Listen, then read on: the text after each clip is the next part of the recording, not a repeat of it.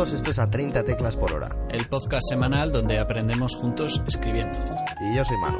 Yo soy Miguel. Y yo soy Javier. Y esta semana tenemos un tema que nos ha dicho mucha gente, que nos han consultado en Twitter, eh, y porque además mm, es una cosa recurrente, que es cómo conseguir lectores beta buenos. Claro, porque lector beta puede ser cualquiera, pero estamos hablando de alguien que realmente nos ayude, alguien que nos, que nos dé su opinión sin destruirnos. También parte de destruirnos es culpa nuestra, así que hay que tener cuidado. en fin, eh, lo hemos oído muchas veces en plan, claro, sí, sí, es que eso está bien, pero bueno, ¿cómo lo consigo? Pues hoy vamos a hablar un poco de cómo pensamos cada uno al respecto, cómo lo hemos hecho, eh, qué consejos os podemos dar, etcétera, etcétera. Y esperamos que, bueno, pues que salga, que salga bien la cosa. Y bueno, para ello, ya como ya lo habéis escuchado, también tenemos aquí hoy a Javier Miró, que ha decidido volver con nosotros a pesar de lo pesados que somos. No, a pesar de todo. sí. A pesar de todo, a pesar de todo, aquí sigo. Ahí sigue, le hemos atado la pata. No, hombre, la no, encantado, encantado de estar aquí, un placer. Bueno, pues a ver, eh, la verdad que no sé por dónde empezar por aquí. Eh, mm, eh, podemos ir hablando un poco cada uno de la forma en la que, en la que llevamos esto por la mano. Eh, voy a- vamos a empezar por Javier, porque el invitado siempre empieza. Cuéntanos. Bueno, eh, si vamos a empezar, si vamos a empezar con el tema de los lectores beta, un poco tenemos que saber ver bien quién nos puede servir, ¿no? Y sobre todo, quién no nos puede servir. Eso es más importante que lo otro. Eh, sí, Se sí, descarta mucho más. Sí, porque a ver, con el tema de, los- de, los, de los lectores beta hay mucha prueba y error, ¿no? Pruebas con alguno y ves si te funciona, y ves si no y tal. Hay mucho de eso. Pero tú también, tú también puedes ser proactivo, ¿no? Esta palabra tan, tan utilizada. Tú puedes ser proactivo en ese aspecto y saber más o menos, intuir más o menos quién te puede servir y sobre todo quién no. ¿Y quién no te va a servir? Pues una persona que no lea el tipo de libro que tú escribes.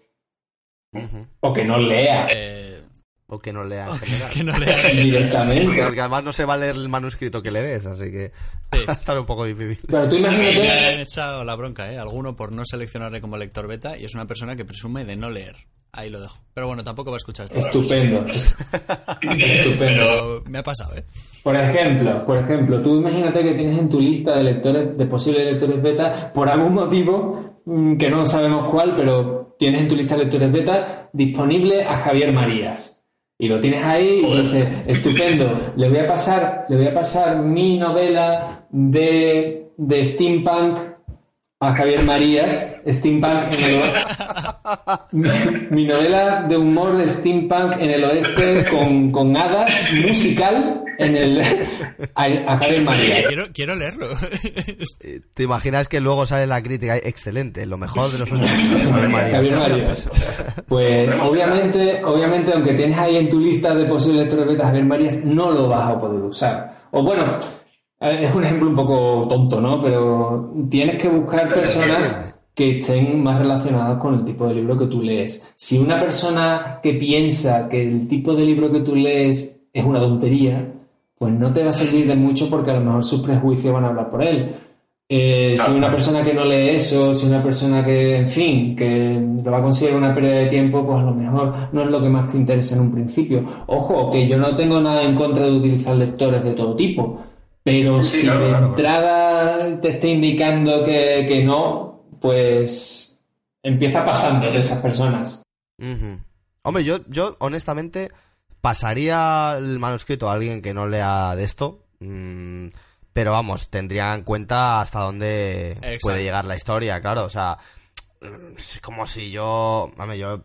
Mi, eh, y mi padre, por ejemplo, ciencia ficción no lee. Y yo si le paso una novela, un manuscrito de ciencia ficción a mi padre, por ejemplo, me va a decir, ¿pero qué es eso de los roboces? Entonces, claro. Entonces, yo sé que a él no le interesa, pero por ejemplo, ot- otra cosa sí le interesaría.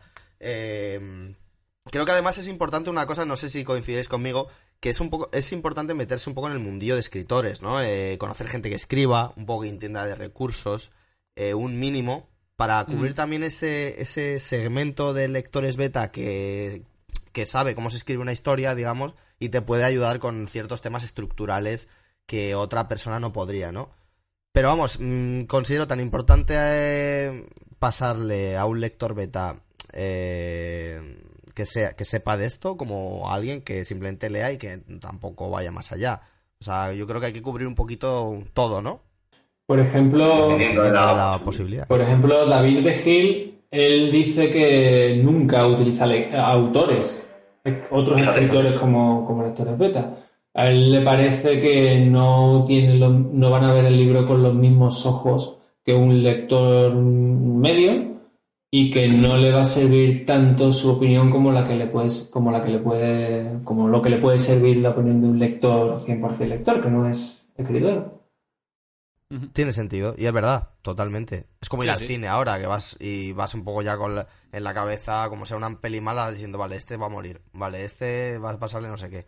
Y, y También- pasan, ¿no? También es verdad que él tiene una editorial ya potente detrás que le va a poner sí o sí un lector beta, probablemente eh, lector, ¿no? O sea, Sí, entonces De la a lo mejor él también juega, juega el papel, o sea, tiene esa posibilidad, ¿no? De, de, bueno, ya poder elegir más o menos. Claro, también es, es lo que tú dices, ¿no? Eh, ser proactivo, pero también siendo consciente de, pues eh, tú le puedes escribir un mail a Sanderson diciendo, hola, ¿serías mi lector beta? Pero igual, igual no pasa, ¿no? Entonces, siendo un poco también desde a, qué, a, a dónde puedes llegar, ¿no? Sí, sí, el, el tema también con los, con los lectores para conseguir todo eso, pues un poco como desde el principio que prueba y error, que tienes que ir viendo cuál te funciona, eh, cuál encuentra los fallos, que son, eso es sobre todo lo importante. Porque volviendo, volviendo un poco a lo de cuál no te sirve de nada, es esta persona que tiene ciertos lazos contigo y que en realidad lo que le interesa, le preocupa que estés bien. Entonces Sí, sí. no te va a decir nada negativo. Efectivamente. Y un lector, Sí, beta, un lector beta tiene que decir cosas negativas, lo siento muchísimo, pero tiene que decir cosas negativas. Efectivamente. Si todo el mundo te dice que que está muy sangre. bien. Sí, exactamente. Si todo el mundo, además lo hemos dicho varias veces, ¿no? Si todo el mundo te dice, oye, qué bien, ¿eh? Qué bien, preocúpate, ¿sabes? Preocúpate, sí. Preocúpate. O sea, y, y ya está, y puede ser un novelón, ¿eh? Pero, pero es que no, todo no puede estar bien, es que es, una regla de, de- de cajón, ¿no? Yo hay una cosa que me gusta hacer y me gusta que hagan también para mí. Eh, esto a veces yo creo que se puede dar la- un poquito el consejo, sugerencia, como lo queráis tomar, desde ambos lados, ¿no? Desde el lado del que hace de lector beta, como el, el, el autor que quiere que le, que le beteen, ¿no? Como, como, como- no sé cómo se dice eso. Eh, y es eh, recibir las críticas escritas. A mí me gusta darle el manuscrito impreso a alguien y que ellos en el margen o como lo vean mejor vayan poniendo notas, porque además, eh, quieras que no, tener a una persona que te cuente en persona eso, lo que ha pensado y tal, eh, siempre es un poco más conflictivo, ¿no? Por, por, lo mismo que dice, que dice Javier. Hombre, estoy hablando de alguien que es cercano a nosotros, ¿no? Mm, Y entonces, claro, el hecho de tener una cosa escrita y la persona en su casa va tomando notas es un poco menos, eh, menos conflictivo en ese sentido, ¿no? Entonces, permite a la persona liberarse un poco más incluso de, de- la crítica. Esto en el caso de que, bueno, de que solo tengáis personas cercanas, digamos, eh, para hacer el, el ¿no? Sí, es que por desgracia, en un principio, por regla general, a no ser que, que la persona tenga mucha suerte, por regla general, uno como autor está como muy solito, ¿no? Y, y es una, es un hobby, por decirlo de alguna manera, y es un hobby raro, no es como, no es como quedar para jugar al fútbol, por ejemplo, que ahí sí puedes encontrar a más gente, pero para, para escribir y para hablar de cosas de escritura, pues no es tan común. Eh, Eso te lleva un tiempo pues encontrar a la gente que pues a la gente con la que puedes hablar y todo eso. Entonces al principio pues tienes que tirar mucho de amigos, tienes que tirar mucho de, de familiares, tienes que ti- tirar mucho mejor de un amigo de un amigo que te lo han recomendado y tal. Y ahí tienes que ir viendo con eso, hacer prueba y error y ver quién te funciona y ver quién te va señalando los fallos. Porque es que de verdad, el tema de los betas es que está ahí para detectar fallos. Es que esa es su función. Y, y so- eh, bueno, a ver, creo que esa es su función, detectar fallos y también es ver eh, cuál es la reacción de un lector ante nuestro libro. Mm, sí. Pero, pero por regla general, cuando le pasamos el libro a los betas, yo, bueno, yo lo, lo que, lo, que, lo que- lo que les recomiendo a todos los autores es que no se trata de un libro finalizado, es, un, es una versión finalizada, pero tiene Claro, su papel de versión. A partir de lo que te pueden decir los betas puedes sacar mucho y puedes corregir mucho, puedes quitar mucho y añadir mucho, en fin, el libro no tienes que darlo por finalizado. no hay que apegarse, o sea, desde luego no hay que apegarse a, al, al, al primero, el segundo, tercer borrador, lo que sea, que hayáis terminado antes de que la gente haga la beta, ¿no? Porque eso, eso no es un producto acabado, no pasa nada, em, la crítica además que te hagan no va contra ti, ni va contra tu escritura, bueno, a lo mejor en ese caso alguna vez sí, pero bueno, pero eso es una broma, pero, pero es en serio, porque las críticas se pueden tomar hasta cierto punto de forma personal, ¿no? Como, joder, esto soy yo, no, no, no eres tú, o sea, es lo que quieres sacar y la persona te está intentando hacer ese favor, ¿no? Eh, que es, que es gastar horas de su vida para leerse tu... que eso es una cosa ah, bastante importante, ¿no? Sí. Yo, yo fíjate, por ahí eh, me sirvió mucho también el, el, hecho de, bueno, he tenido lectores PTs, entre ellos, entre ellos Manu, he tenido muy buenos lectores, no me puedo quejar. Eh, y hubo una en particular que, que me dijo, bueno, eh, en ocho meses te doy la novela, te lo miro. Y yo pensé, hola, ocho meses, pero si es que si yo necesito esto mañana. O sea, claro. Entonces, también tienes que saber lo que estás pidiendo, que es un compromiso enorme de muchísimo tiempo. La otra persona, obviamente, también si se ha comprometido, pues debería cumplir en, el tiempo el tiempo que te ha dicho, o por lo que sea, pues un poco más, un poco menos, según vea, ¿no? Em, y, y, a mí me sirvió eso, el hecho de que dejase enfriar la novela, saber que está siendo examinada, eh, estar como en ese como ese, esa situación que acabas de salir del examen y, no sabes si vas a aprobar o no, y estás esperando al, día que suben la nota al campus de, la universidad. Sí, sí, sí, a ver si has suspendido. es lo y mismo. Te empiezas, eh, te empiezas a rayar diciendo que, que habría hecho mejor, que habría hecho peor, no sé qué, luego ya consultas más cosas. Ese tiempo es muy bueno. Entonces, eh, a la hora de encontrar lectores betas, creo que hay que saber encontrar también en qué tiempos te quieres mover tú sabiendo los pros y los contras de ir muy rápido o muy lento. Eso es muy bueno. Desde luego el tiempo, el tiempo es importante y en, distintos, de distintas formas. Por ejemplo, es importante una vez que tú has terminado el manuscrito, cuanto más tiempo pase hasta que vuelva a ti, es como tú dices, mejor, mejor para ti. Porque a ver, con el tema de los libros es mucho el momento vital en el que tú lo estás escribiendo y depende mucho de eso. Y ese momento vital pues puede variar. Y tú no eres la misma persona que escribe el primer... Tú no eres la misma persona a la que se le ocurre la idea, no eres la misma persona que prepara el libro, no eres la misma persona que lo escribe y no eres la misma persona a la que le llega el manuscrito después de haber, haber sido revisado y lo vuelve a leer por segunda o, o cuarta o quinta vez. Entonces, ese tiempo, contando con que tú no vas a ser la misma persona, lo que te permite, no es que de repente digas, ¡ah, pero qué es esto! A mí no me gusta esto. Esto, esto, era el yo de hace cuatro meses. Esto ya no soy yo. ¡Fuera! A la papelera. No, no es eso. Es que como no eres la misma persona, pero me estoy refiriendo a que lo vas a ver con unos ojos distintos y a que le vas a quitar es parte del significado que tenía para ti en ese momento que lo estabas escribiendo. Entonces eso te va a separar de la obra y en cierto sentido te va a liberar y te va a ayudar a verlo con otros ojos. Y verlo con otros ojos pues es una cosa maravillosa que te puede ocurrir, es de lo mejor que te puede ocurrir, porque te va a permitir que tú mismo eh, tengas en cierto sentido tengas ojos de lector con tu propia obra y es de lo mejor, repito, que te puede ocurrir, que tú mismo seas lector y no seas el autor pesado que se conoce todos los entresijos, que sabe exactamente todo. Me parece un consejo genial y lo digo de verdad. O sea, yo, honestamente, y mira, es que me gusta mucho hablar de la progresión del, del autor, ¿no? Yo hace meses decía, pero que eso de dejar el manuscrito en un cajón, me parece que se pierde el tiempo, yo lo voy a ver igual, yo tenía esas ideas preconcebidas, ¿no? Y me ha pasado tanto eso de, que al final, porque quieras o no, te pones a escribir y tienes tantas cosas que al final se acaban en el cajón, o sea, hay un montón de cosas que acaban ahí.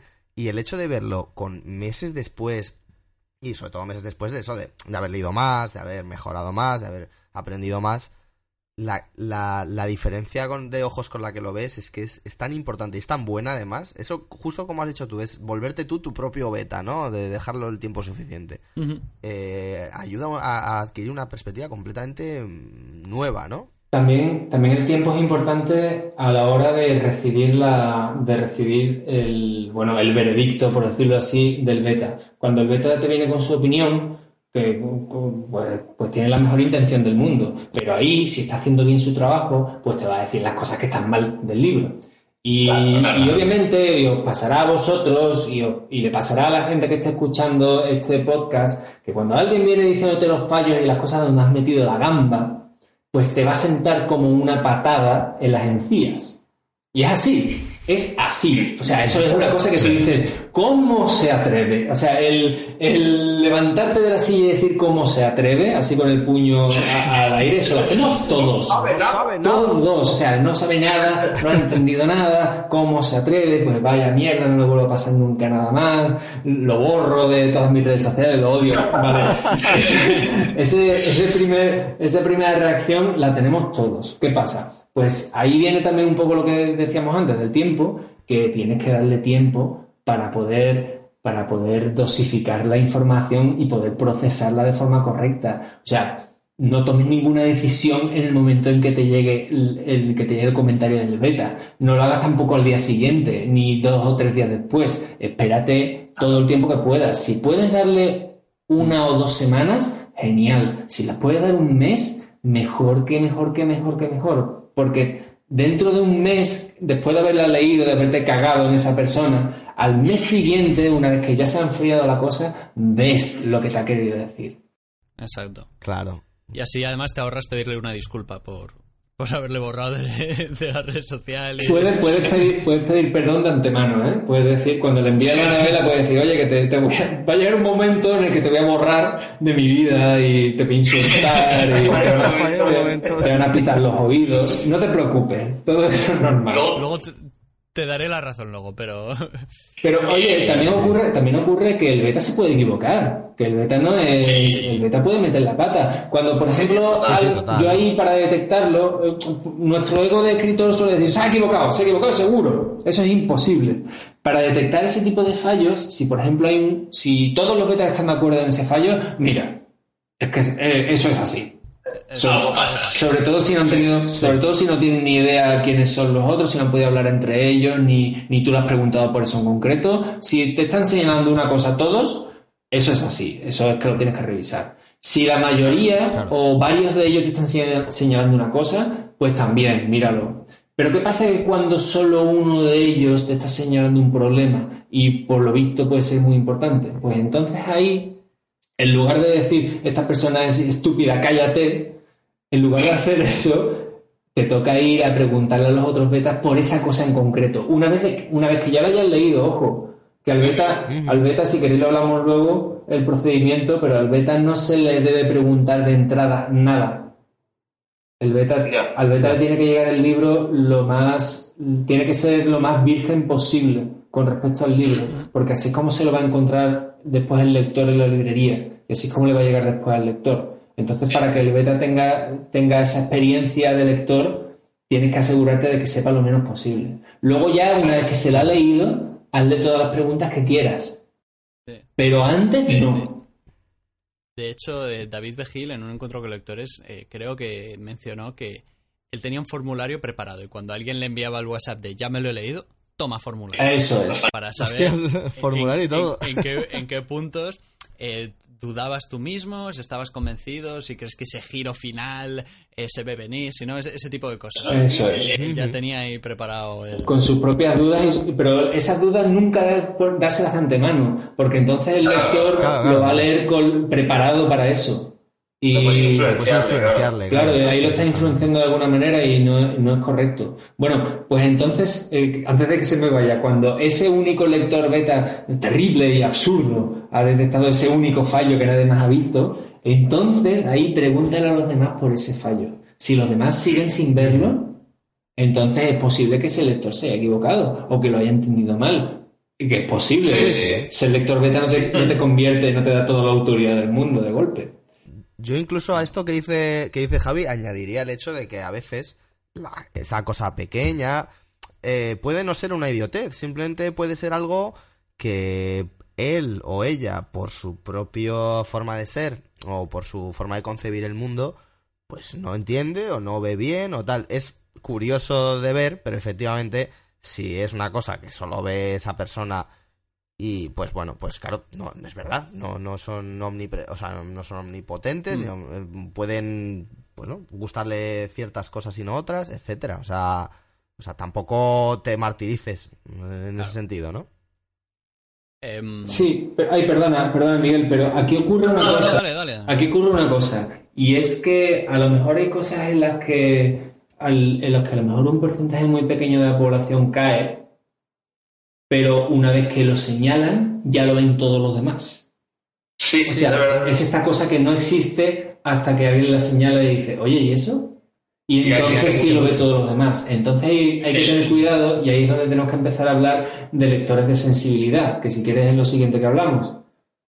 Ah, mira, pues sí, me parece bien. El, cristal, por lo menos. El, cristal roto de cómo conocía vuestra madre. Que es un capítulo en el que uno le cuenta un defecto de otra persona y de repente no puede parar de ver ese defecto constantemente en esa persona y, cada vez que sale es un cristal roto, ¿no? Y todo el capítulo va de, va de eso. Pero es que es verdad, eso nos pasa, sí, sí. No, es total. Además que es perfecto, porque es, es cierto que es así.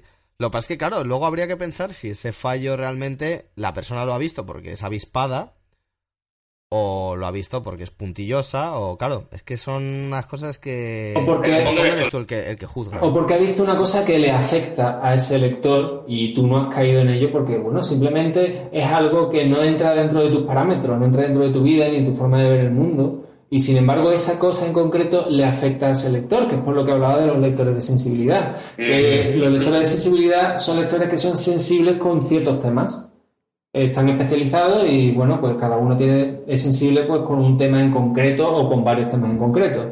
Se suelen hablar de lectores de sensibilidad pues con gente del mundo LGTB o con el mundo del feminismo o con el racismo, en fin, hay muchos tipos de lectores de sensibilidad. Pero también hay lectores de sensibilidad que pueden ser con otros tipos de, de cosas con las que tú no caes, como por ejemplo, yo qué sé, las enfermedades mentales. Si tú eres una persona perfectamente sana, que se ha rodeado solamente de gente perfectamente sana y que vive en este mundo insano, pero en las que las enfermedades mentales están escondidas, pues obviamente es muy probable que digas cosas que a lo mejor no sean correctas desde el punto de vista de las enfermedades mentales, porque no lo conoces, simplemente no forma parte de tu vida, no forma parte de tu mundo. Entonces, si tú cuentas con un, con un lector que sí tiene en cuenta esto, bien porque lo ha estudiado o porque se relaciona con personas con problemas o porque, o porque sufre esos problemas, sí que, te puede, sí que te puede poner en la pista de cosas que a lo mejor estás diciendo mal o las estás diciendo de una forma que no es correcta. Y, sí, y este es el ejemplo de la gente con enfermedades mentales, pero vale para cualquier tipo de, de, de lectores de sensibilidad. Y yo creo que es importante y hay que tenerlos en cuenta, sobre todo si tu intención no es eh, hacer, hacer daño o, causar algún tipo de prejuicio. Si te da igual, pues vale. claro, pues al final también puede pasar. Hombre, y también que a veces eh, son críticas que no cambian de manera estructural la novela. A lo mejor simplemente es cambiar una frase. Sí. a, veces a lo mejor es, cambiar una palabra que dices un montón de veces. O que lo dices, aunque solo sea una vez. Pero a lo mejor es cambiar una palabra. Fíjate qué tontería. Sí, una expresión o alguna cosa que parece menor. Y eso que te ahorras, y eso que te ahorras de, esa persona va a estar más cómoda u otra, o, o, lo que represente esa persona, ¿no? La cantidad de gente que... Entonces, sí, sí, por supuesto. Sí, eso, eso, es, eso es, por ejemplo, igual, es un poco lo que decíamos antes con lo del cristal roto. En un principio, pues le va a chirriar o le va a molestar o va a ser importante para las personas en concreto, pero una vez que te lo marcan ya empieza a verlo más gente y no tiene por qué estar y no tiene por qué pertenecer a ninguna minoría ni nada, ya empieza a verlo más gente y eso ya y que digan, anda, pues sí, pues sí, te empiezan a decir y claro. Hombre, de todas formas, yo creo también que, mm, bueno, por lo menos eh, como, como, también como opinión, eh, los lectores de sensibilidad también tienes que tener en cuenta que, hombre, no hace falta que te que pases uno por uno por, por todos los ya, si, tienes, si tienes razas o si tienes o si tú eres consciente, eso ya es un poco entrar dentro del sentido común. Si eres consciente de que hay ciertos temas que a lo mejor has tocado, pues mm, te convendría informarte, que seguro que en Twitter, eh, la comunidad de, de escritores, vas a encontrar gente, te van a ayudar. Ah, ya, pues mira, esta, esta persona se dedica a esto, esta otro, ¿no? Sí, sí, sí. También existen muchos lectores de este tipo que, que abarcan muchos campos. Entonces, Sí, sí, sí. con, uno, con uno te vale. Yo, por ejemplo, esto lo recomiendo, lo recomiendo no de forma general, no tiene por qué ser de forma general, pero si, por ejemplo, estás tratando algún tema y tú no controlas con ese tema, lo mejor que puedes hacer, que menos, es informarte primero. Pero esto, es, pero esto es de cajón. O sea, si yo, por ejemplo, yo soy muy de letras, ¿vale? Y si yo, por ejemplo, la novela que estoy escribiendo ahora va sobre el espacio y a mí me preocupa que una persona, que cualquier persona se lea mi libro y diga esto es imposible, ¿qué haces? ¿Qué haces escribiendo esto? Si a mí me preocupa eso, y de verdad que me debería preocupar, yo antes me voy a informar y antes voy a quedar, pues yo tengo mi astrofísico de cabecera, tengo mi biólogo de cabecera y, y, en fin, tengo esas personas a que les puedo preguntar cosas para que mi novela después sea realista. Pues con lo mismo, Sí, sí. si, trago, si trato temas en concreto, me voy a informar primero y luego a esas personas, si tengo suerte, las voy a utilizar de lectores beta. Pues, De hecho, pues eso puede ocurrir con la ciencia, puede ocurrir con la historia, puede ocurrir con, con sociología, con psicología Exacto. y también con Exacto. minorías. sí, sí. Es que de hecho, para que te hagas una idea del nivel que estamos hablando, eh, no sé si conocéis al youtuber Quantum Fracture. Sí, Es de- de, de los de mayores de divulgaciones de ciencia, de física y demás. Y él tiene le- no lectores betas, pero sí de, de sus guiones de vídeos. Él siendo uno de los mayores con millones de suscriptores en YouTube, tiene gente que le asesora para decir, oye, igual no estaré pinchando aquí, ¿no? No estaré diciendo ninguna barbaridad. sí, sí. O sea, Y siendo un tío con unos conocimientos vastísimos. Entonces, nosotros, claro, En los créditos de sus vídeos viene, viene con quien, con quien lo ha consultado, siempre. que, Ujú. Claro, entonces eh, es, nosotros deberíamos hacer lo mismo, teniendo en cuenta además que si yo voy a escribir algo sobre el espacio, como tú dices, pues, pues mis conocimientos probablemente sean menores que los de... Todo siempre teniendo en cuenta lo mismo, o sea, el mismo concepto. ¿Quieres hacerlo bien? ¿Te la sudas si alguien te coge y te dice esto está muy mal, esto no tiene sentido? Pues Bueno, si te la suda, claro. bueno. Pues allá tú. Quieres hacerlo bien, ahí está la si tú eres cosa. más feliz. Y aún así también hay que tener una cosa en cuenta. que Claro, bueno, a ver, con el tema de con el tema de los lectores beta no hay ninguna obligación. Aquí nadie te obliga a nada. Es simplemente si, con lo que tú te sientas cómodo. Si tú te sientes cómodo con tu libro, escribas lo que escribas, independientemente del tema y tal, y no necesitas a nadie que te diga cómo hacerlo mejor. Si tú te sientes cómodo con eso, pues nada, para adelante. Luego ya, Claro, claro. tú, pues, Y son, oye, son tus lectores. que nadie ¿no? te diga lo que tienes que hacer. o sea, Eso es, eso es, por supuesto. Por supuesto, por supuesto. Luego te puede caer que en Goodreads o en Amazon empiecen a llover ahí unas estrellas. Claro, o- Pero, pero claro, eso ya va en cada, en cada uno. ¿no? Eso es, eso es, eso es, depende de cada uno, ni más ni menos. Yo quería también hacer un, un matiz también para encontrar, eh, respecto a encontrar lectores beta, que es que eh, a veces he tenido la sensación, por lo que he leído, en- por lo que sigo y demás, que, mm, que es algo como que siempre tiene que ser pedir un favor a un amigo, ¿no? Eh, tú obviamente a tu amigo o a esa persona cercana pues le vas a invitar, yo que sé, a cenar o, o a tomar una cerveza o lo que sea, se lo vas a agradecer como puedas. Pero también hay gente que es profesional de esto, que es profesional de esto. Efectivamente, Entonces- puedes pagar por ello. Entonces, si no encuentras, no estás a gusto con lo que, con, con el entorno que has conseguido o por lo que sea, pues bueno, eh, pues también puedes hacer eso. No, yo tampoco quiero hacer yo aquí spam precisamente de parte del trabajo, ¿no? De, de aquí el invitado, pero, pero, pero es que es, es, eh, es verdad. Entonces, eh, ¿Qué opinas, ¿qué opinas tú, Javier? tú precisamente sabrás de esto más, más que nadie. O sea, no siempre es pedir un favor, también, joder.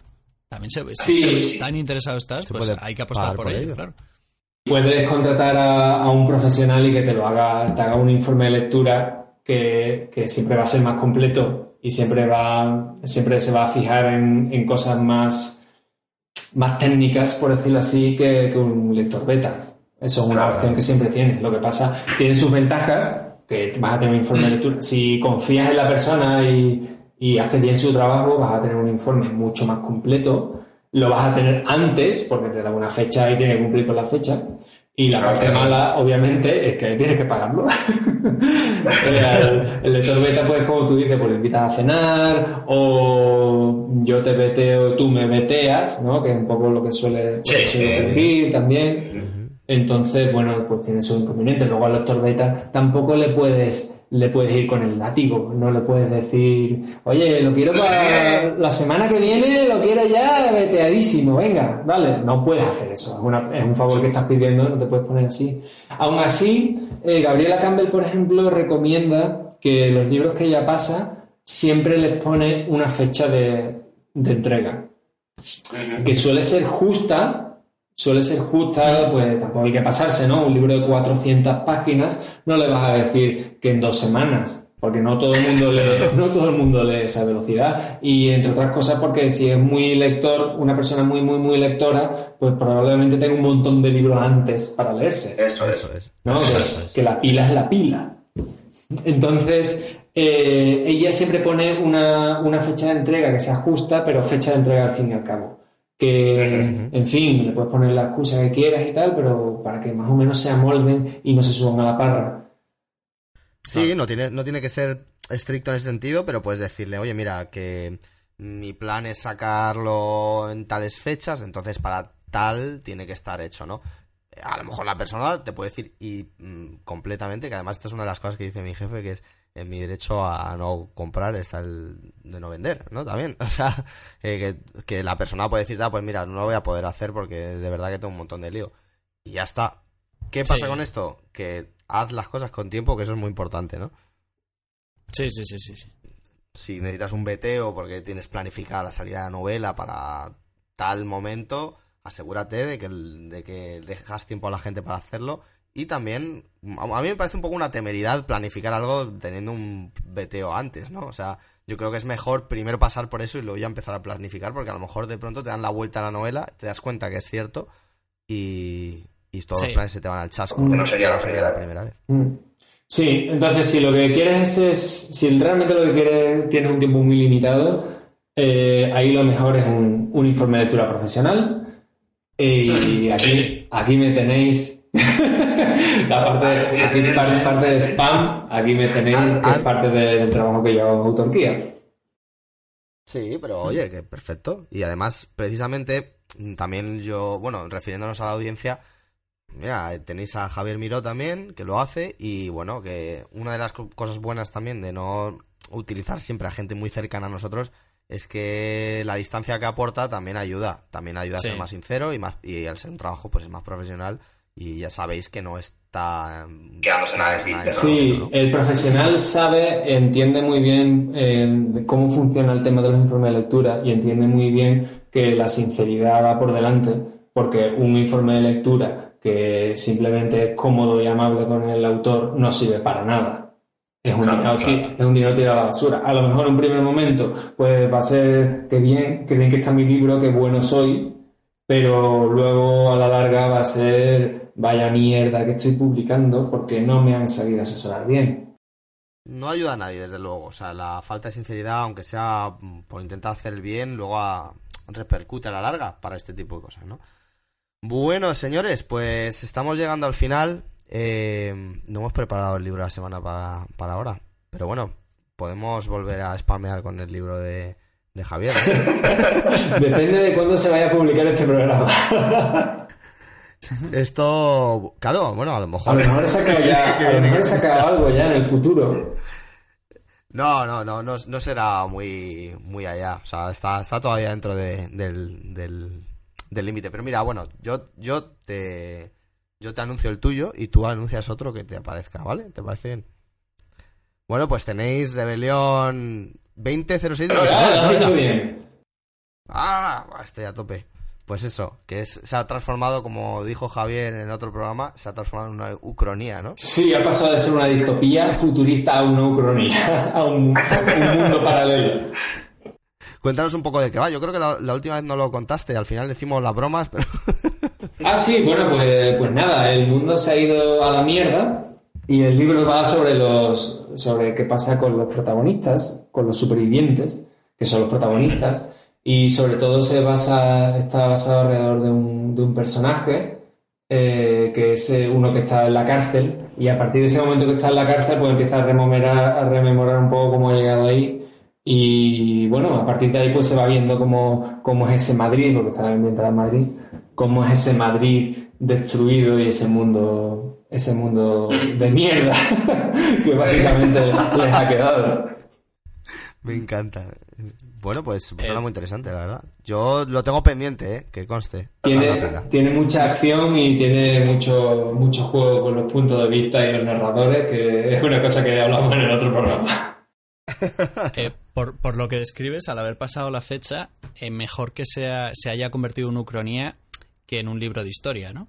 Sí, sí, la verdad es que sí. que en una enciclopedia de Pero bueno, todavía, todavía puede pasar, ¿eh?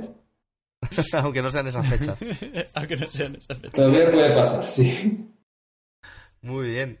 Pues bueno, ahí está el libro. ¿Y el otro lo haces tú, Javi? ¿Lo hace... ¿Lo hago yo porque me toca o...? es que te lo estaba encalomando, pero... Venga, Miguel, hazlo tú. eh, venga, yo voy a, voy a tirar de... Ya que estamos hablando de contactos, pues fijaos, voy a tirar de, de un amigo mío. un amigo mío que ha publicado eh, pero hace, él hace un estilo de novela completamente diferente, pero que no hemos abordado por aquí, que es novela costumbrista. eh, y él ha publicado Una vida retirada, de Antonio Fernández Jiménez, eh, que él básicamente describe cómo es la vida en, lo, en, los pueblos que se están deshabitando en España, ¿no? Pero como buen autor de novela costumbrista, escribe que, que da gusto leerle, es una maravilla, es una preciosidad cada párrafo que lees, es, está tratado con un mimo, con unas palabras, es, es perfecto. Es, es la persona que yo he conocido en, en persona que, que, a nivel de descripciones para mí, eh, o sea, más me ha enamorado. Uh -huh. Así que ahí, ahí, lo tenéis, una vida retirada de Antonio Fernández Jiménez. Muy bien. Genial. Oye, si, si, puedo, si puedo meterme un minuto y recomendar otro libro más. Venga. Dale, dale. Venga, que, que, sí, eh, lo, lo, tenéis que conocer, que es el... Bueno, a Gabriela Campbell la conocéis todo, creo que la, la he mencionado en este programa. Y el último libro que ha sacado, que es Cómo sobrevivir a la escritura, que es un recopilatorio de muchos de, su, de los posts de su blog. De la web, ¿no? Sí. De, sí, de, de, su, de su blog, de, de su blog, de su blog, de su blog de escritura. Estamos cansados ya. Es que ya hay que, hay que cenar ya. Sí, hay que cenar, hay que darle descanso, hay que darle descanso a la lengua ya. Bueno, en fin, que es un libro muy, sí. es un libro muy recomendable. Yo no lo, he leído, no lo he leído como tal, pero como he leído muchos de sus posts, pues sé, sé que el libro va a ser recomendable y bueno, a Gabriela hay que hacerle caso en todo lo que diga. Y también me lo, leeré, me lo compraré y me lo leeré entero también para saber con propiedad. Pero vamos. De hecho, de hecho aquí se, an se anunció también uno de Gabriela cuando hablamos de corrección, que era el de. No sé cuál, cuál era el número, pero era como 60 trucos o una cosa así para sacar brillo a tu novela. Ese también está. Pues, se, se hizo muy famoso porque eran métodos que podían utilizar una, uno mismo sin tener que recurrir a otros sí. para revisar su, su, manuscrito, que me parece una maravilla la idea. Eso está súper guay también. Bueno, pues ahí nos hemos quedado por hoy. Eh, muchas gracias Javi de nuevo, siempre es un placer tenerte aquí, siempre nos echamos unas risas y nos vamos muy bien. Así que te lo agradecemos mucho que, que hagas tiempo para, para, pasarte por aquí. Genial, yo cuando, cuando me invitéis, para mí, un, para mí es un placer. Estás firmando un contrato con el diablo.